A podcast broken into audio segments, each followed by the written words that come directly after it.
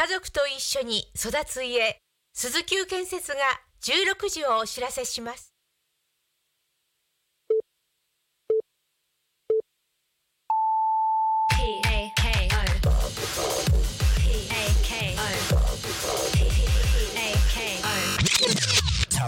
FM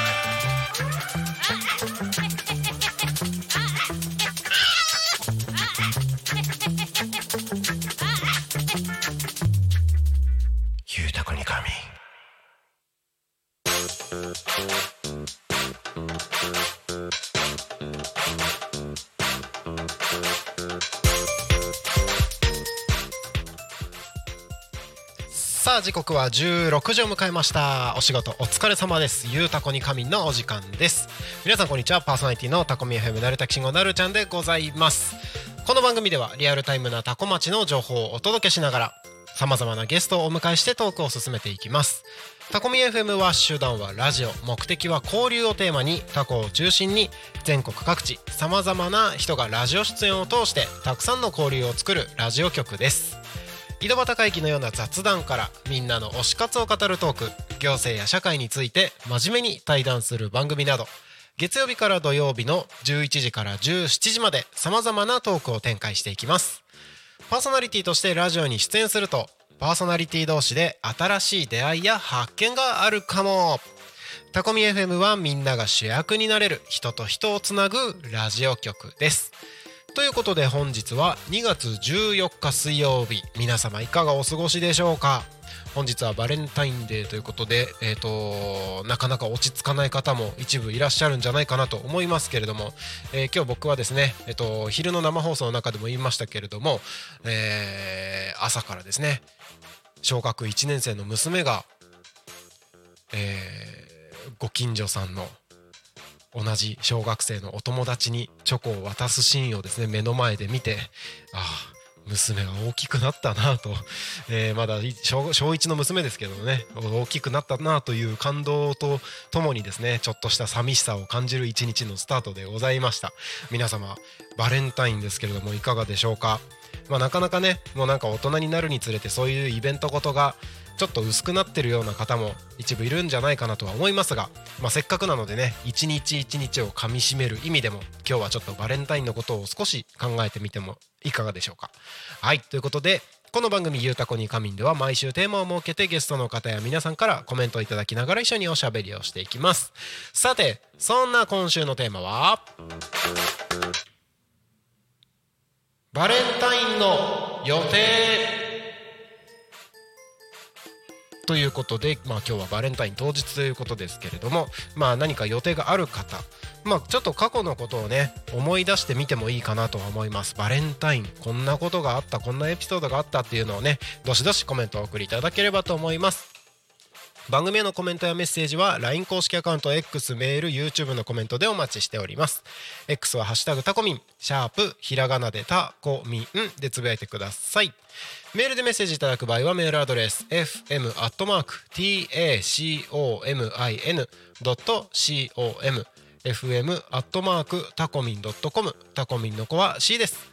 LINE 公式アカウントは LINE でタコミ FM を検索して友達登録をお願いします。LINE のメッセージにてコメントをお送りください。たくさんのメッセージをお待ちしております。えーそしてですね、えータコミ FM の YouTube ライブこちらは投げ銭ができるようになっております。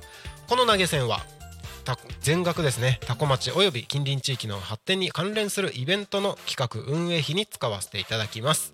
ぜひ投げ銭でタコミ FM 応援よろしくお願いします。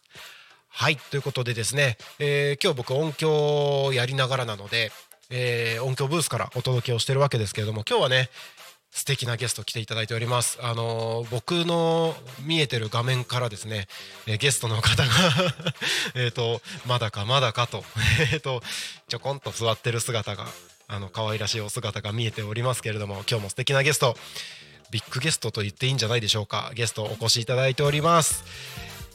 かすやさせさんよろしくお願いします。よろしくお願いします。僕これからそっちに行きますので、えっ、ともう映ってるんですか？今映り始めました。あ、はい、よろしくお願はいい、します。お願いします。今からそっち行くので、自己紹介をぜひ皆さんにお願いします。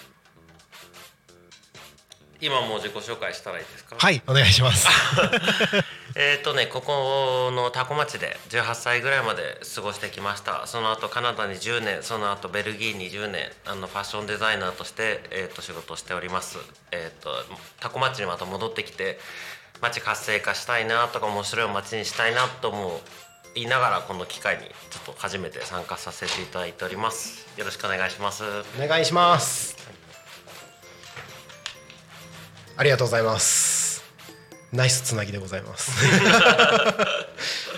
いやあのこの間知り合ったばっかりなんですよね。はいこの前知り合いました。はい、本当あのー座談会がありましてその座談会座談会の中でお互いに僕もあの他の人から話をお伺いしててこういう人がいるよっていうのをお伺いしててどっかで会う会う機会があるのかなと思ったらありましたね。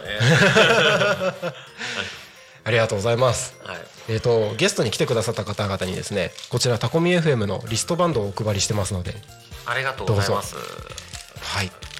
これタコミ FM やってるぞっていう証になるってことそうですそうです。つけちゃいますか？仲間入りでございます。ありがとうございますありがとうございます。やった。はい行きましょう。ありがとうございますモチベーション十分ですね。もうバッチリですね。リストバンドでもうもうこれでモチベーション倍ぐらいになりましたね。そうなんですよ。もう1年ぐらいつけてるといなくなりますからそのプリント。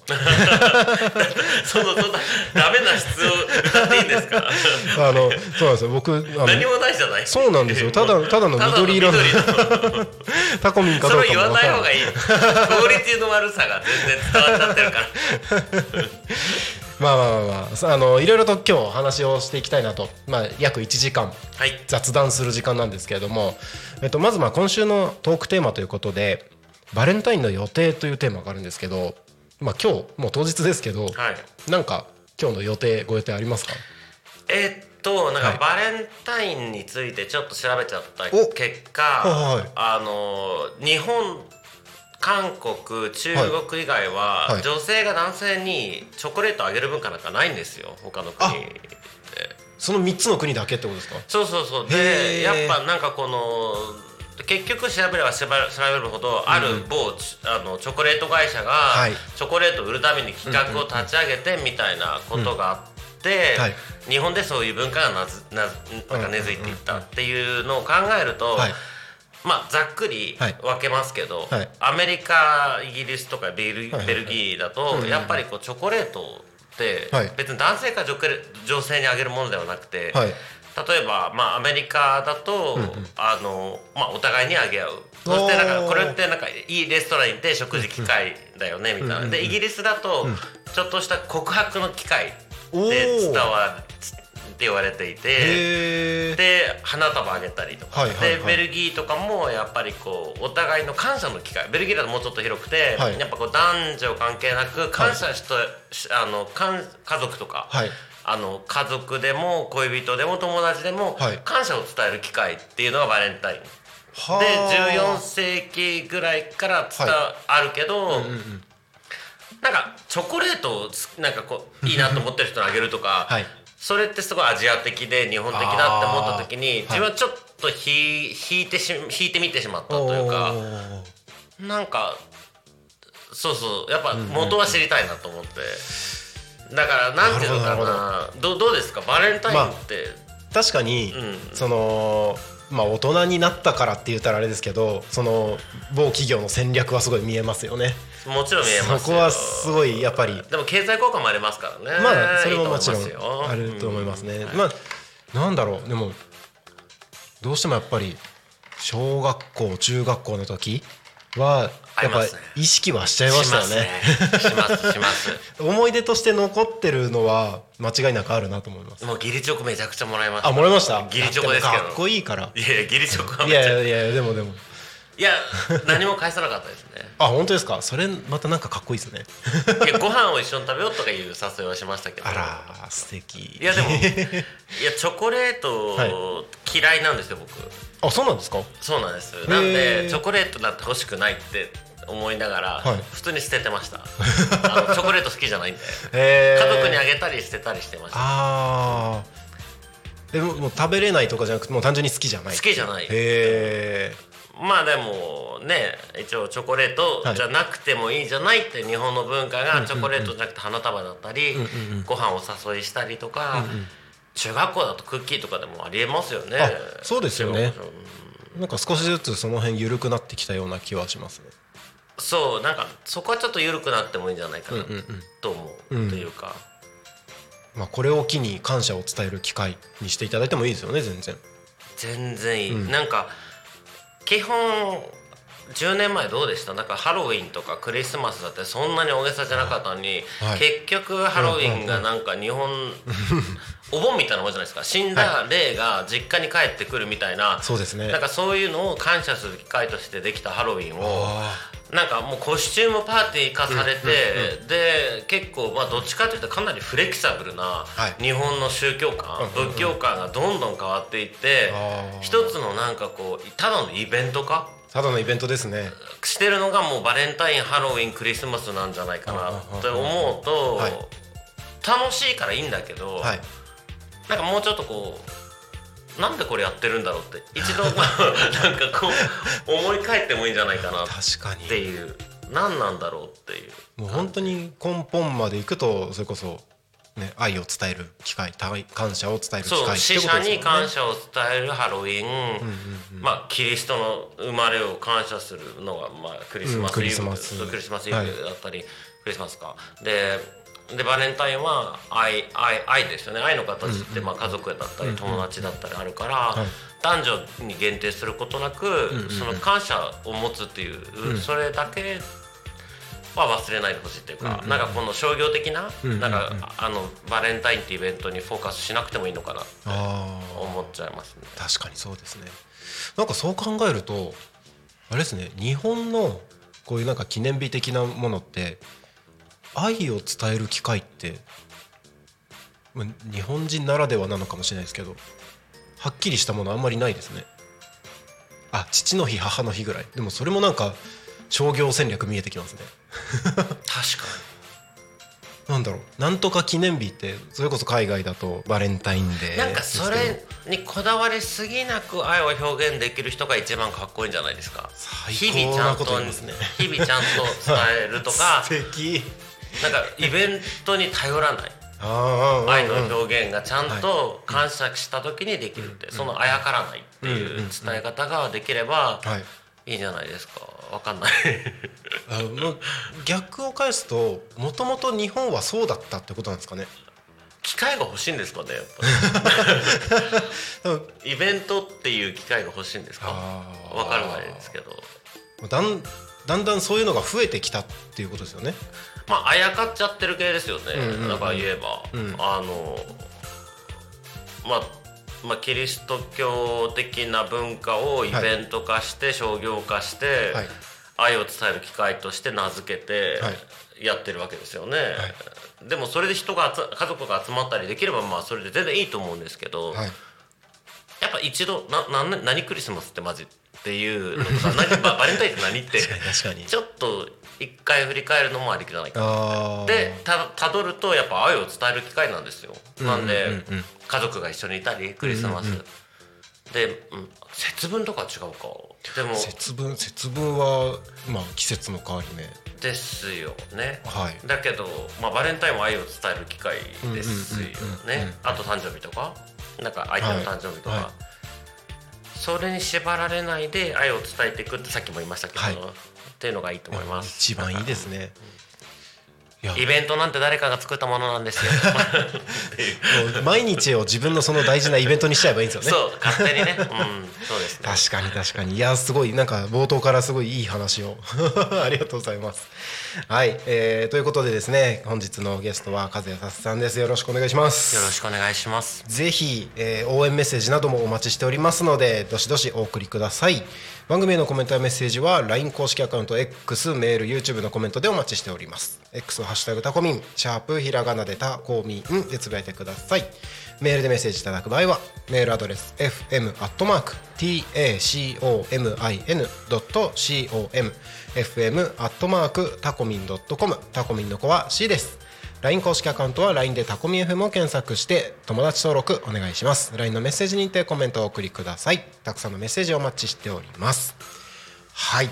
ということで少しずつこの辺から雑談タイム入っていければなと思うんですがはい改めて、えっと今普段どういうことをお仕事として活動としてされているのか仕事ははい。服を作る仕事なので、ファッションデザイナーとして毎日服を作っているっていなタコ町のど、はい。田んぼのど真ん中で型紙って言って服の元になる形を作はいはいって紙で。はい。普通まあパソコンでやるかやられる方もいいらっしゃるんですけど基本的に僕は紙でやるので、はい。えーっと紙に線を引き、はい。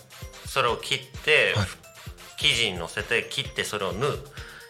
そしてサンプルと言われる、あのプロトタイプを作るために、えー、と日々精進しております。でそれをはい。集めて、はい。あのプレゼンですかね。その服を売ってくれる会社に、えー、とこんな服あるんですけど、はい。買ってくれませんかっていうプレゼンをしますね。ファッションデザイナーの方ってそういうところまでやってるんですね。な何も知らない知らずに。いや多分、はい。秘書の方と、はい。プロモーション営業の方をつけられる方と、えっといらっしゃると思うんですけど、うんうんうん。あの僕今一応秘書ははい。そういう時期があれば展示会の時期があればちょっとあのお願いしてはい。委託でお願いすることもあります、でも、えーっと自分で全てやあの型紙、はい。縫製サンプル作り展示会の企画を自分はや全部やってるので、んうんうんえーっとまあ孤独に、はい。あの孤独に。まあそうですね、まあ、あの全部自分でやってやってしやってるっていう感じですね。そうなんですね。だからまあ、はい。まあね大手さんと比べると数は作れないですけど、んまあ服がどう縫われてるか、はい。どう作られてるかは重視しなんかちゃんと分かってるっていう感じですね。なるほどなんかタコ町でファッションデザイナーでって結構びっくりする。っていうかあのなんていうんですかね。他にいないイメージですタコ町の中に。だからいいのかもしれないですね。あの自分基本的にここの町でタコ町で育ったから、はい。自分のスペース、うんうん誰にも邪魔されない場所っていうのが絶対的に欲しくて誰にも喋りかけてほしくないし、はい。ほっといてもらえる場所、そして、まあ、タコ東京にもアクセスはいいし、はい。やっぱこう天気もいいし、災害もないし、そこでこう一人朝から夜まで仕事ができるっていうのは、もう僕にとってプラスでしかなくて。でまあ東京でじゃあそれやろうと思ってもそうはいかない部分もあるし、うん。やっぱり人になんかこの人口密度がない良さもあると思うんですよね。うんうんありますねそう、うんだから落ち着いて作業ができるはいっていうのは魅力ですね。あ落ち着いてすごいそう作業ができる。ー幸せな空間なわけですね落ち着いてそうですね、うん作業ができますね。あのたまたまなんですけどはい。昨日のこの番組にゲストに来た方が。親戚だって言ってました、誰？勝俣玲さん。え、レイさん昨日来たんです昨日の夕方のこの番組。えレイさんこのラジオに来たんですはい。来ました。は マジか。い。あの綿小鳥って今。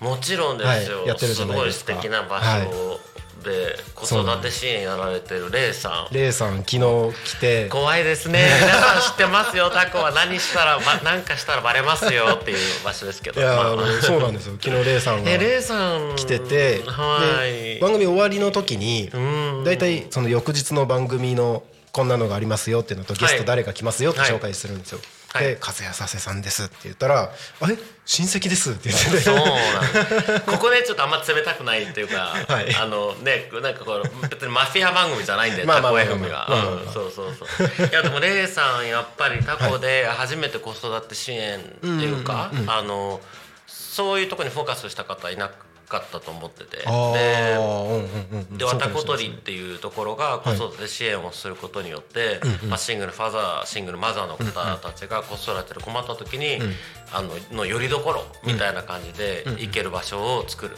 で、なんかまあレイさんともう僕もっていうかここのこあのタコ町はいってこういうラジオ出たりとか、なんか発信したい人って、どこかしら教育に関したものか、はい。文化的な活動をしたいのか、まあ経済的にはい。とか、あと面白い街にしたいとか、何かしらの意図があると思うんですけど、はい。レイさんなんて本当にはっきりしたんうん。意思を持って、強い意志を持って、教育子育て特に子育てに力を入れてる方なんで、はい。なんかすごいなと、んあとあと食に関してもすごくこだわりとかうんうんうん。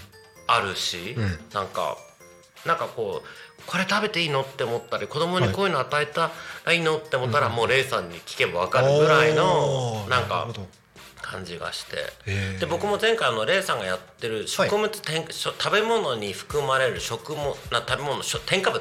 添加物。の勉強会に参加させていただいて。でえーっとまあ大たまに見るじゃないですか。あの、はい。醤油とかの裏。あー見ます。何が入ってるとか、はい。これってやばいの？みたいな。そういうのをはい勉強になる機会をわたことりさんでやっていただいて。うんうんうんうんでいや改めてもうそれからもう毎日買うために見るようになりましたね、で何も買えなくなりますけどね逆に。本当そうですよね。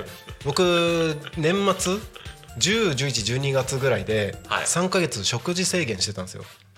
え何のために？あの体調を整えるために。別にダイエットとかじゃなくてあのちょっと頭の回転だったりとかなんかいろいろとやってみようと思って。えそう炭水化物を控えるとかなんかも具体的な目標があったんですか？カロリーを徐々にあの減らすものを増やしていったんですけど、まあ、最初は糖分もう砂糖って入ってるものから抜いてったり、はい。えーとまあ、最終的には穀物全部抜いてったりみたいなのをやったんですよ。穀物ってタンパク質ですよね。あ結局そんなことないのか。糖なんですよね。えでも大豆とかって大豆とかってタンパク質じゃないんですか？大豆タはンパク質タンパク質になるんですけどタンパク質は肉魚卵から取るようにしてました。えちょっと待ってください。魚から取るのと大豆から取るタンパク質って違うんですか？違うらしいですその辺僕わからないんですけど。そうまあなんかいろいろそういうプログラムに参加させていただいて。あプログラムがあったんですね。あって。でそのメソッドに従いながら、はい、うん。でその中に添加物だったりとかもいろいろあったんですけど本当に何にも食べれなくなりましたね。そのひ市販されてるものが。いや なんかこここれでここの話するのちょっとなんか場違いかもしれないんですけど、えっと中国韓国で、はい。とか、まあ、アジアで比べても、はい。ヨーロッパで比べても、は日本の食日本中国ではこれ使っちゃいけないですよってはい。言われてる添加物は日本は OK だったりして、日本の添加物ってはい。思った以上にやばいんですよ。へえでだから日本輸出用だからこれ入れてもいいよねって言って中国製は日本用に売ってるけど中国内だと法律違反になるから入れちゃダメみたいな。うわ成長なんかうなぎの成長剤とかいろいろあるんですけど。そこまであるんですね。そうだから日本はヨーロッパだから例えば日本のそのものをそのままヨーロッパに売るい醤油とか輸入しようとしたら、ヨーロッパこれ禁止してますからダメなんでって言ってヨーロッパ用に原材料を変えたりすることがあるんで日本人が食べてるもての添加物ってはい。必要以上に、うわ。日本でしか OK になってないような危ないものも入ってるかもしれないかもしれない。かもしれない実際にこれがこれこれ食べたらがんになるぞっていうことは、いなんか言えないじゃないですか。そうですよね。もしかしたら悪いかもって、一応ヨーロッパではダメになってる、はいそれなりの理由があると思うんです、でも日本は日本なりの基準で、はいいいですよってんうんうん言ってるから、安心してるわけですよね国民には。そうですよねでそれを食べると。わあなんか いろんなものを感じますね。いろんなものを感じますね。いろんなものいろんなものを感じますねでもまあまあまあそういう時期は僕、まあ、あって本当にもう野菜とかもうオーガニックなものしか食べれなくなったので。オーガニックオねーガニック、まあ、何をどこまでオーガニックとするかというかでどうですか？ね結果から何か感じましたか？あなんかなんだろうな。きっと人間の体って本来こうなんだろうなっていう状態になったんだと思います。その時期は。もちろん今普通に戻してるのでえっとなんだろうわは一言で言うとずっと覚醒してる感じ。ちゃんとしたものちゃんとしたものっていうか、はい。あの糖分を取らないようにしてあの肉野菜魚卵だけにしてたんですけど最終的には。そうするとでもなんかまあ普通にあなたが食べるものであなたの体が作られるっていう基本的な概念で考えると、あの食べたもの自体なんですよね。自分のモチベーションとか、なんか自分の頭の動きとかって、はい。だからそこはやっぱ気にする必要はありますよね。ありそうだなと思いました、うん。で実際にこう食生活戻してからもう完全になんか食生活の話になっちゃってますけどあの戻してからは、それこそご飯食べた後にちょっと眠くなる時間があったりとかなんかそれって普通なんじゃないですか？どんなもの食べてもご飯食べたら眠くなりますよならなかったんですよえなんで？それをこそ自分いつも眠くなりますけどね。ならなかったんですよそれが。びっくりするんですけどぼーっとしなくなったんですよ。多分なんか糖分がけなんかまあ理論的に言うと血糖値を上げたり下げたりしちゃうっていうところ。うんで脳の働きに影響するとかいろいろあるらしいです。あとはその消化するところにエネルギーを使うかどうか。で穀物なんかは特にそうらしいですね。穀物。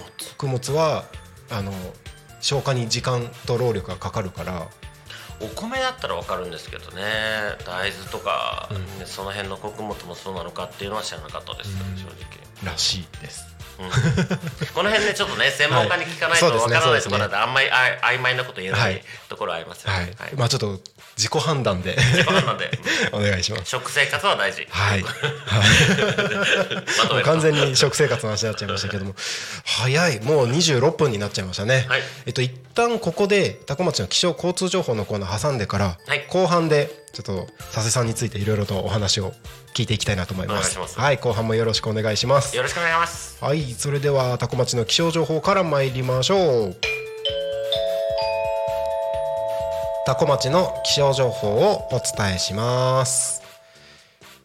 本日は2月14日、えー現在16時20分現在の千葉県多古町の気象情報です、えー本日の天気は晴れ時々曇り。最高気温18度でした。降水確率午後20%の予報です。明日2月15日木曜日は晴れ時々雨。えー予想最高気温20度ということで今日よりも2度暖かくなる予報ですね。高いですね。あったかいですね。あの春が近づいている感じですね、えーそして予想最低気温は2度。降水確率午前10%午後30%の予報です、えーこの1週間の予報を見ても気温の上がり下がりが結構激しいので、えー寒暖差ですね。体調管理十分に気をつけてお過ごしください。次に交通情報です多古町の交通情報をお伝えします。2月14日16時20分現在の主な道路の交通情報です。ただいま事故の情報はありません。通行止めや規制の情報もありません。渋滞の情報もありません。今日もタコ町は平和です。平和平和でーすです。タコミンスタジオの外見るとなんか薄雲が全体的に浮かんでますけどもまあ雨の心配はなさそうです雨は降らなそうですね。多分多分降らない、はい。で目の前の国道296号も順調に流れております。もしお車でこの放送を聞いてくださってる方はですね、えータコミ FM は携帯電話触ってしまう可能性あるので運転中は触らずに安 安全運転でそのままタコミ FM を聞いていただければと思います。はい、えーここで地域のお知らせに参ります今週日曜日ですね、えーと千葉県誕生150周年記念事業。イエイ。ラテンミュージックフェスタ。ボリビアとフォルクローレコンサートが開催されます。会場は多古町コミュニティプラザ文化ホール。チケットは一般2000円学生1000円中学生以下無料ということで全席自由とのことです。こちらお問い合わせは多古町観光まちづくり機構。0479-858066 0479-858066までお願いいたします。地域のお知らせは以上です。ただいま時刻は16時28分を過ぎたところでございます。本日の「ゆうたこに仮眠」トークテーマは「バレンタインの予定」というトークテーマで本日ゲストにコロモスの和也佐世さんにお越しいただいております。よろしくお願いします。よろしくお願いします。はい。ちょっと前半はだいぶあの食べ物食べ物トークになっちゃいましたけれども。いや僕はあのやっぱ衣食住の「い」っていう、まあ、コロモスさんが「い」っていうロゴなんですけどはいはいはい。もともとはい。えっと祖父ひいおじいさんおばあさんの世代が、はい。はい。蚕を飼ってそれから蚕。とあのしあの着物とか作るシルクの絹の糸を紡いではい。家で機織りをして着物の生地を作っていたっていうとなるほころとあと農家っていうところはででそれであのもう糸食。あ。食はまあ家で作ってたのと着物は家で作ったものを作っていた。で建物に関しては、はい。おじいちゃんが、えー、とブロック屋さんっていうんですかね塀とかを作るブロック屋さんだったので,、ではで父親が家を建てる 2x4 という地震がに強い、えー、と家を建てる技術を、えー、とシアトルかなアメリカで習得してきてであの家を建ててるんですよ。なんで家族でちょっと完結する衣食住が家庭内で完結するは環境だったんですすごいですね。でお米も作ってるんで、なんでそれって何かあった時強いよねっていう,、なんかこの密接な食べることと着ることと住むことが密接に関わっている環境で育ったので、切っても切り離さない日本のよくあるコンセプトの衣食住の中でぼ僕は衣を担当するみたいな感覚ですかね。なんでだからまあ家族の服を直したり、はい。おなんかいいですね。まあそういう結構地に足をついた感覚で「い」っていう着るっていうことを,、はいを感じていたっていうか。結構あのもう子供の時からそういう意識ってあったんですか？いやもはい。う僕は小学校の時に、はい。おおか小学4年生かな、はい。えー、とお母さんが選ぶ服が嫌すぎてあの革命を起こしました。革命を起こした。うん、あのー何したんですか？いくら自分の洋服に月にお金使ってるのってなった時に当時だと大体なんか月2,000円とかだったんでだからそれを自分貯めるからでも自分は自分で選びたいからはい。ちゃんと自分でお金管理して自分が欲しいものを買うからやめてくれって。あので自分にお金くれって。ええその代わり自分で管理するっていうのをあのお母さんに言ってお母さんがお父さんに話しとって話が通ったみたいな。それいつぐらいの話です小か学校45年ぐらい。すごい。でもう自分の服は自分で決めてきたいっていう気持ちがあって、おでーいやそれ嫌だったんですよ。で食べ物も嫌だったはい。あ食べ物も？食べ物も自分で作るからいらないみたいな。へえ。で小学校の夢がはあのあのお菓子職人になることだったんで、おその時は結構職人意識あったんですねじゃあ。うん、作ってましたね。食事の中では。うん、しょクリサンタクロースに小5ぐらいにお願いしたのがオーブンレンジでしたね。ちょっと待って。そえ小学校ですよね。小学生そうちゃんとしたなんかレンジしかなかったからちゃんとオーブン欲しいなと思って、チーズケーキ自分で焼きたいんだけどと思って親にクリスマスまだ一応ギリギリサンタクロース、はい。小4かな覚えてないんですけどまあギリギリですね、はいサンタクロース信じるか信じないか否かのはい境界線の時に、うん。あのうん頼んでました。すごい。史上初なんじゃないですか？オーブンレンジ頼む。いやいやでもまあねそういう感じでした。すごい、うん。本当面白い素敵な方反抗期が僕強かったなと思いまあす本当ですか？なんか反抗するってエネルギーなんですよ一つの。うんうんうんうん。今でも反抗するだけだって見にくいなんかあの A っていうものがあって A に反抗しますよね。ででも A っていう対象がなくなったら反抗してる側が A がなくなっちゃうと反抗するものがないから弱いわけですよ。反抗するだけだと良くないんですよ。でもなんで反抗するかを考えてはい。改善策、な自分はこれが嫌だから反抗してるんだ、でもこういうふうにしていけば良くなるじゃんっていう解決策があれば反抗っていうのはちゃんと理にかなったものになるような感じがしてうんうんいました。いましたというか今でも思ってます。何かに反抗することは反骨精神っていうんですか、うんうんうんうん。はみ希望とかはい。理想があれば、今あるものに反抗してもいいと思います、まあただ反抗するだけじゃなくて。そうそれって一つの大事なエネルギーっていうか、そうですよね。ん、まあ何かしらの糸口は出てきますよねそれでそうどうにか変えたいだったり、もっと良くしていきたいって思ったり、認めてほしいだったり、なんでこうなんだって自問自答したりするのってめちゃくちゃいいことだと思います。なんかその辺のこうなんだろう自分としっかり向き合うことができてる方だなって印象です。佐世さん。ありがとうございます。なんかいろんなもの怖かった人間なんで怖かったんですか？いやもういろんなものが恐怖でしかなかったというか権力だったり、はいあと宇宙。あ宇宙。宇宙にすごい怖い。宇宙って怖いなって小学生ぐらいの時に思ってて。怖いっていうイメージなんですね。宇宙怖くなったことないですか？いやなんかロマンがあるなというかなんか可能性がある方に僕なんかポジティブな方に行っちゃいますね。でもなんか知らないことって怖くないですか？知らないことは怖いです。でその中の代表的なものが宇宙だったんですよ。あーなんか逆にワクワクしちゃうんですよね。いや怖く。いや宇宙怖いなっていうリスナーの方ぜひコメントください。あのあの宇宙って怖いよねっていう意見を。何があるか分かんない怖さは確かにありますよね。いやあとだからもう宇宙と一緒に怖くなってたのが、はい。人間のこの意識。あ意識？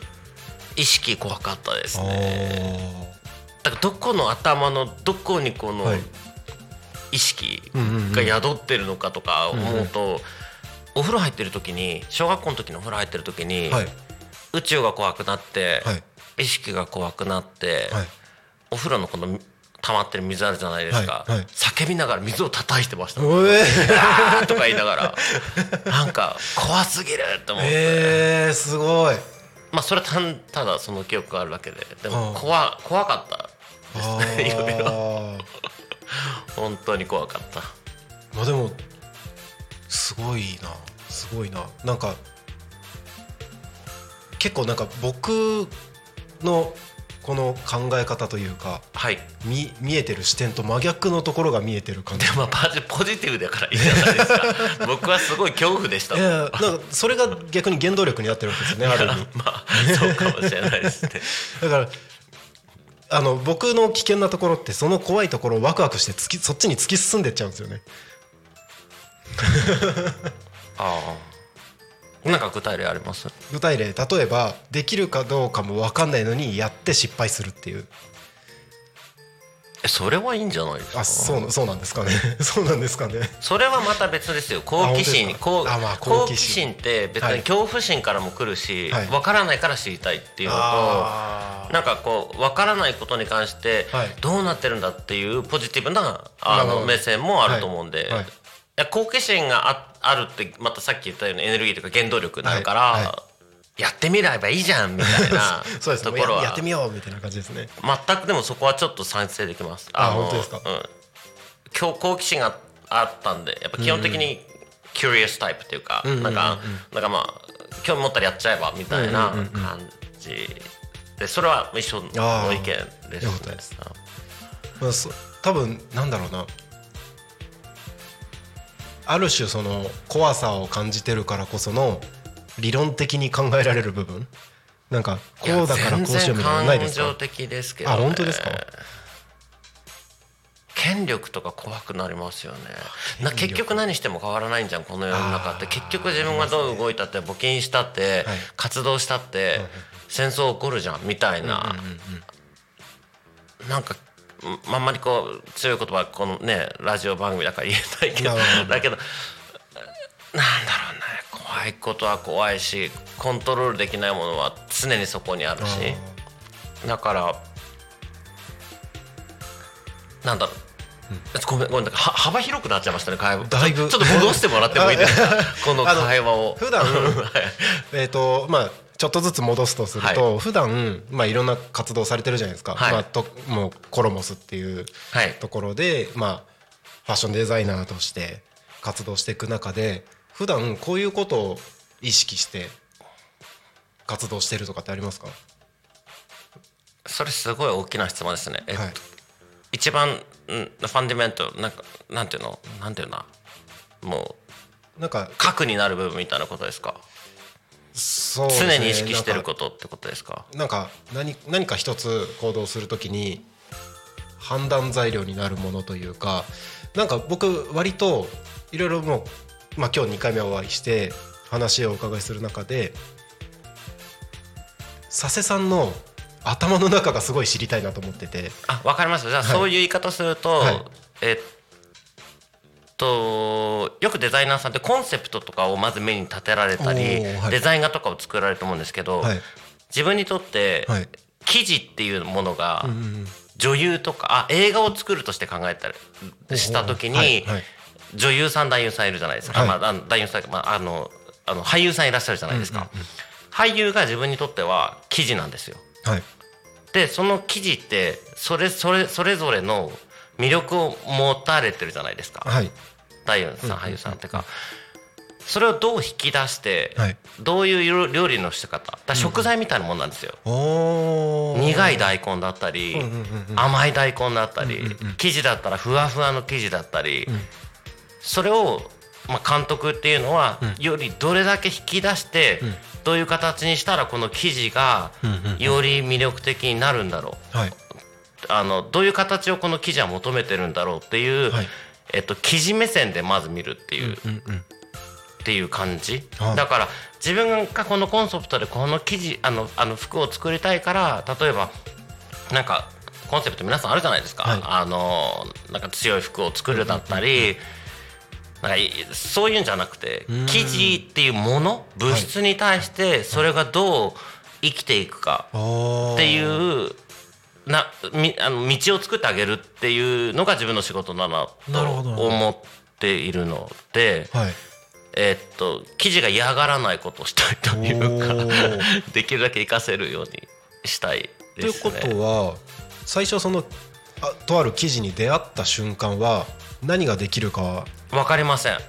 やってみないと分かんないっていう感じああのある程度、まあはい。テストするし、もう今までの経験で分かりますよそれ,、はい。それなりには、でもやっぱ作ってみてダメだったこともあるしへ生地が嫌がることもあるんです。で生地が嫌がるっていうのは縫った時に、はい。はい。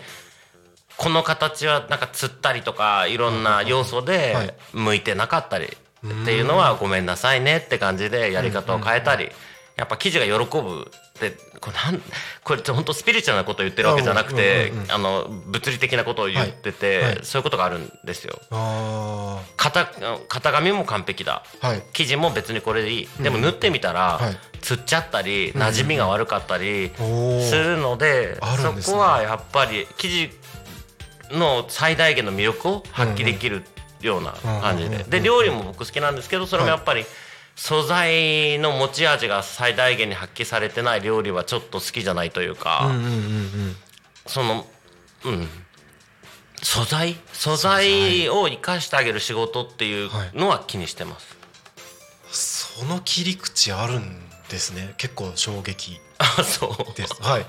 なんかもう勝手なイメージですよ。もう本当に知らない世界なので、はい。失礼な表現かもしれないですけどもうみんなこういうデザインのものが作りたいというイメージ先行なのかと思ってました。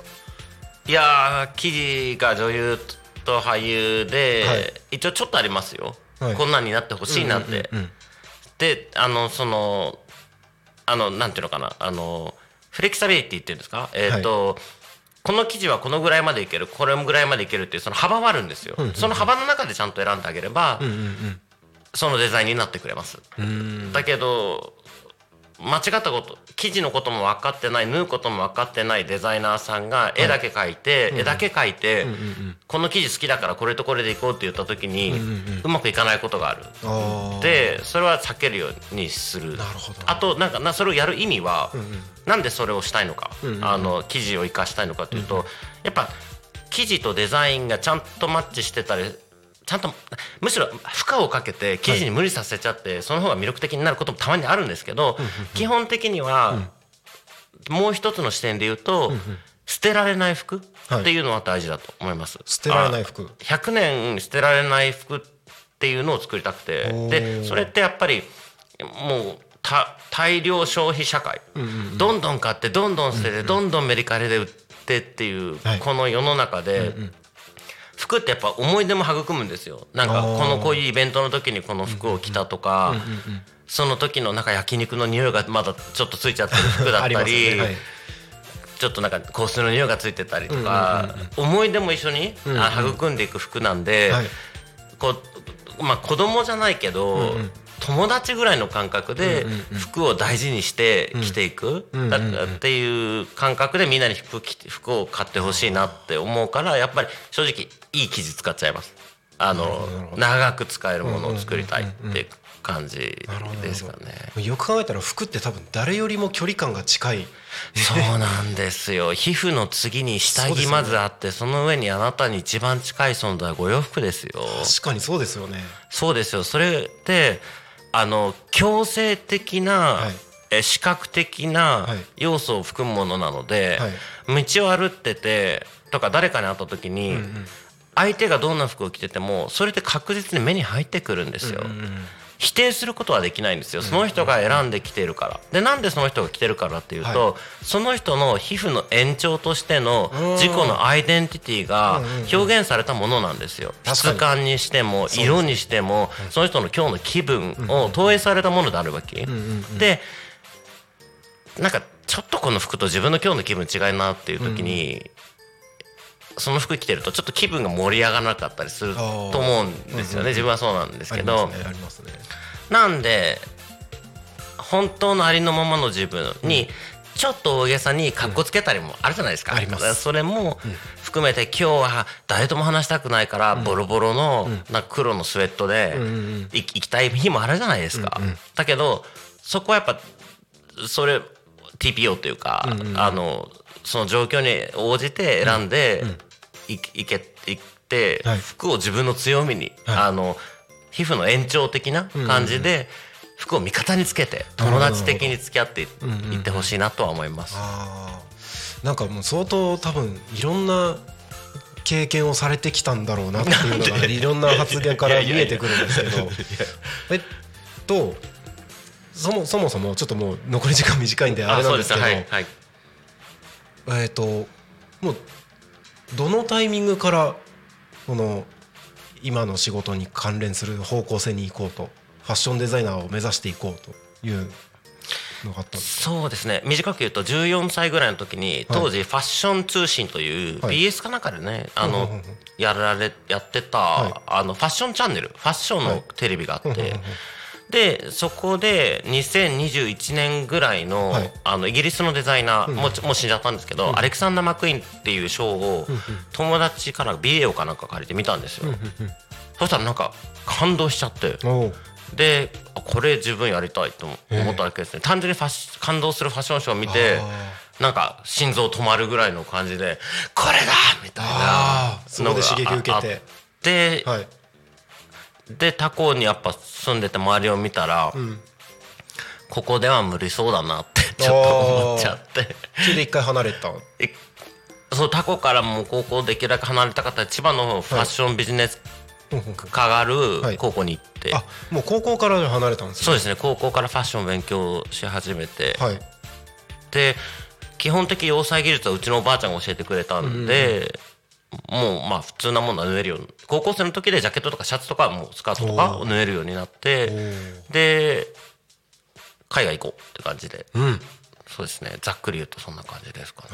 海外どちらに行ってたんでしたっけ？えっとだから18歳でモントリオールカナダのモントリオールというところに10年いて、はい。その後一旦日本に帰ってきて、はい。5年間ベルギーで住んでました。うん、ブルッセルっていうところで。ああブルッセルそうなんですね。やっぱなんかでタコに今います。すごい遍歴ですよね。まあどこも好きなんですけどね、あれモントリオールってカナダの東側の方ですか？えーっとかんもうそうですね。かなりもう一番東の一ニューヨークからはい。北に数百キロなんかもう、まあ、夜行バスで678時間ぐらいで着くんでニューヨークの北だと思ってもらえればなんでモントリオールだったんですか？それは、はい。えーっともう16歳高校卒業した時に、はい。えーっとベルギーのアントワープにあるファッションアカデミー、はいあのあアントワープ、あのファッション王立アカデミーみたいな、大学があったんですよ、そこに行きたかったんです。でそのためにはフランス語と英語が必要だってことが分かってでもどこでじゃあフランス語と英語を効率よくそこまでお金かけず勉強できるってなったらモントリオールフランス語圏だから両方できんじゃん。と思ってモントリオールに来ました。賢いなあ。確かにそうですよね。あ フランス語圏なんで。そうですよね。はい。高校の時2週間だけカナダは行ったことがあって。どちらですか？えっともう真逆西の方なんですけど。バンクーバー？バンクーバービクトリア。かえトリア州ってありますよね？別に。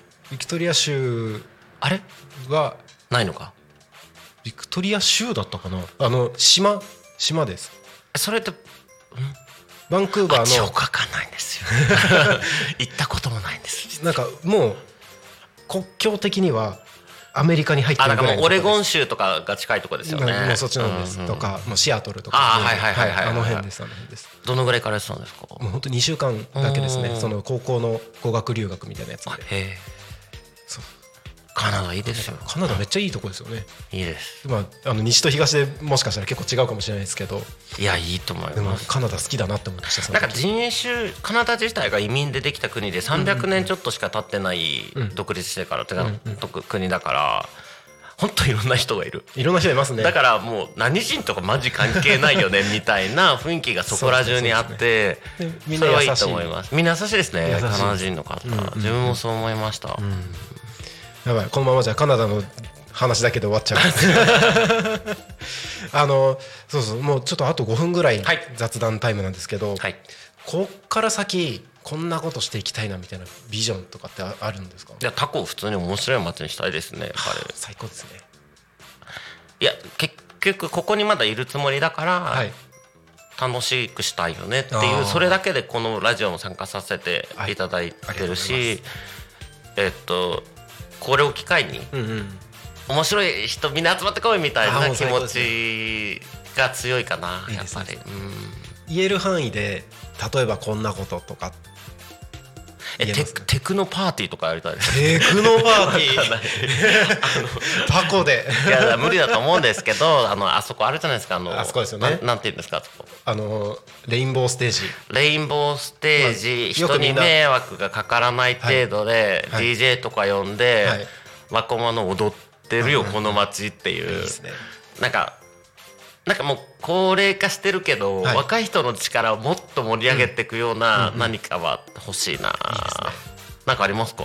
いやそれこそ僕はあの音楽の街とまでは言わないですけど音楽イベントが定期的に開催されてるぐらいにはしたいなといいやいいと思います、なんかいろんな切り口でいろんな人たちが交流する機会をたくさん作れたらいいなと思ってうん、るので、まあその一つやっぱ僕自身ずっと音楽やってきたのもあるのでバンドをやられてるんですバンかドをやってました。まあやってました。今もやってはいるんですけどギタードラムです。ドラム。ドラムです、うん。あの本当まあたまたまですけど海外フェス出たりとか全国ツアー回ったりとかっていうのを結構やってたのでまあそういうね自分のやってきたことを生かすって考えたら、うん。音楽っていう切り口は外せないかなと思ってて、うん。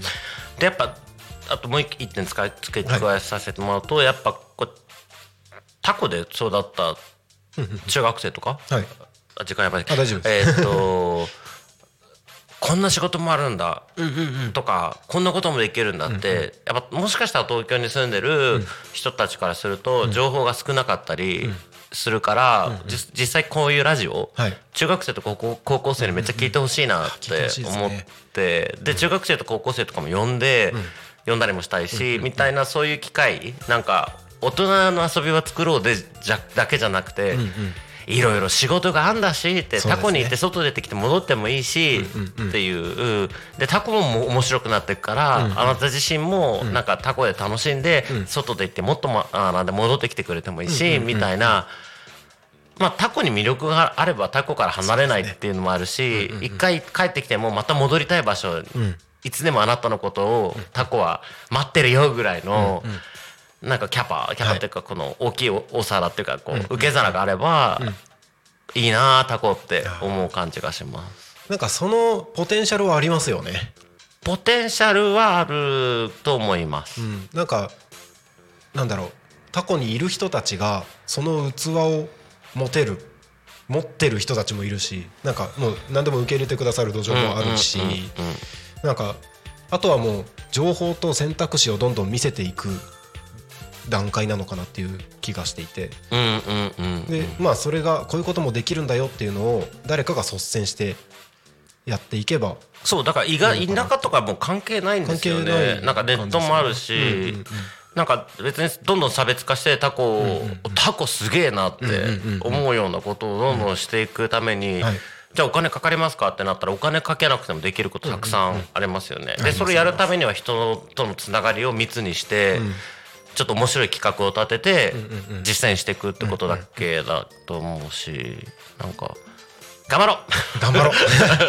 ぜひ一緒にタコ面白くしましょう。そうですね、はい。企画してなんか面白いことしたい、まずは音楽とかねそうですねなんかそうですね。んなんかやりたいですね、よろしくお願いします、はい。全然1時間じゃ足りない。また呼んでください。ぜひまた一緒におしゃべりしましょう。ははい。い、えーそれではタコミ FM は月曜日から土曜日の11時から17時までリスラジにてリアルタイム放送をしております。放送した番組はすべて YouTube と各種ポッドキャスト、Apple、Spotify、Amazon Music、スタンド FM にて聞き逃し配信で楽しむことができます。この番組終わりましたら本日の放送は終了しましてまた明日の11時からスタートします。明日2月15日木曜日の放送予定番組は11時からお昼の生放送「昼タコに仮眠」パーソナリティはグリコさん。えーゲストは忘却曲線バンバンド忘却曲線の大輔さん。大ちゃんです。あのタコミンの音響もやってる大ちゃんですね。えーそして12時から衛星マイスター石渡京子とジョーセのお昼のハッピーライフ。12時35分からゆっこの秘密基地。14時からレオパルドのオレットンまる15時からフォークトラベラー。えー夕方の生放送「ゆうたこにかみん」16時からパーソナリティ素直さん。ゲストはえータコミンの番組「プチヤマとしぐさお稽古」のようこりんにお越しいただきます。以上の番組でお届けしますので明日も一日タコミ FM をともに楽しんでください。タコミ FM からのお知らせです、えー4月28日。アジサイ公演レインボーステージにてタコミンフェス2024開催します。イエイ。えーラジオ局が主催するタコ町の新しい春のイベントということで6時間生中継ステージパフォーマンスなど生中継しながらさまざまなキッチンカー店頭ブースでの出店があります。この出店者を現在2月中ですね期間限定で募集しております。気になる方はタコミ FM のホームページよりお問い合わせ、えー、と応募してください。えーまだ10日ぐらいしか経ってないですけれどももう40組ぐらいの応募をいただいております。あそれで食べ物のみですか？あえっと何でもありですよ。あそうなんですか。はい、はい、ぜひたくさんのご応募お待ちしております。はい、えーということでそろそろ終わりの時間が近づいてきましたけれども最後に聞いてくださってる皆さんに一言お願いします。何でもいいですよ。なんか告知事とかでもあればタコは素晴らしい街です素晴らしい。遊びに来てね遊びに来てね。ということで、えー、さっさん今日はありがとうございましたあり。がとうございますえっと番組の締めの言葉を言いたいんですけれども僕今日音響も兼務なので僕音響ブース行かないと番組終わらせられないんですよ。はい。なのでえどうしたらいいんですか？締めの言葉がここ最後2行あるのえでなえこれなんか言わせ言わせられる系ですか？これですか、はい。それで「ゆうゆうたこに仮眠」です「ゆうたこに仮眠」という番組名なので。はいわかりました。はい。じゃあ僕はここでおさらばします。えっともう自分の名前で大丈夫です。無茶ぶりありがとうございます。では。どのタイミングで言えばいいんですか、えっと、僕あっち行ったら合図しますので。はーい。じゃあ、なるちゃんでした。またねありがとうみんな。見てくれてありがとうございます。チャンネル登録よろしく。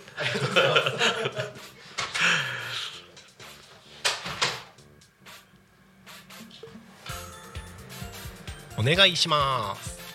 それでは今日のゆうたこみはここまでお相手は佐世和也でした。またお会いしましょう。またね。